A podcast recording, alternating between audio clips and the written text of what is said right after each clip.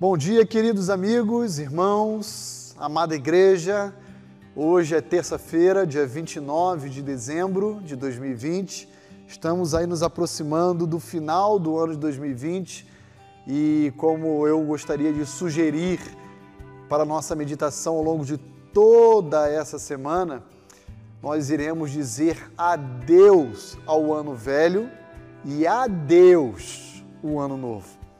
Essa não é uma expressão minha, via de regra nós recebemos aí pro WhatsApp, nas mídias sociais, essa expressão sendo estampada, né?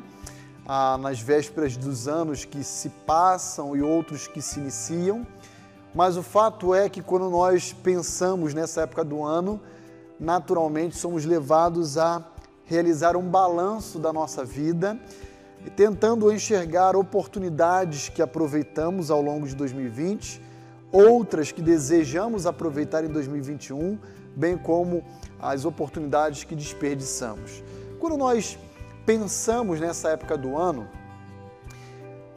um dos textos bíblicos, ou talvez o maior que mais aflora na minha mente uma meditação, é o livro de Eclesiastes.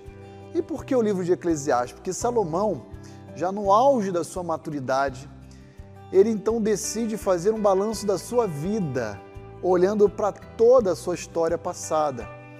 E ele conclui que qualquer vida a ser vivida, ah, que não seja orientada pelo temor a Deus, por amor a Deus, é pura vaidade.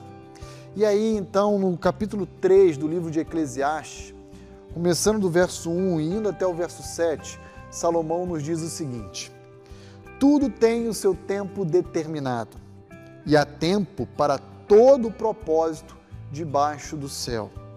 Há tempo de nascer e tempo de morrer, tempo de plantar e tempo de arrancar o que se plantou, tempo de matar e tempo de curar, tempo de derrubar e tempo de edificar, tempo de chorar e tempo de rir, tempo de prantear e tempo de saltar de alegria, tempo de espalhar pedras e tempo de ajuntar pedras, tempo de abraçar e tempo também de afastar-se de abraçar, tempo de buscar e tempo de perder, tempo de guardar e tempo de deitar fora, tempo de rasgar e tempo de cozer, tempo de estar calado e tempo de falar, tempo de amar e tempo de aborrecer, tempo de guerra e tempos de paz.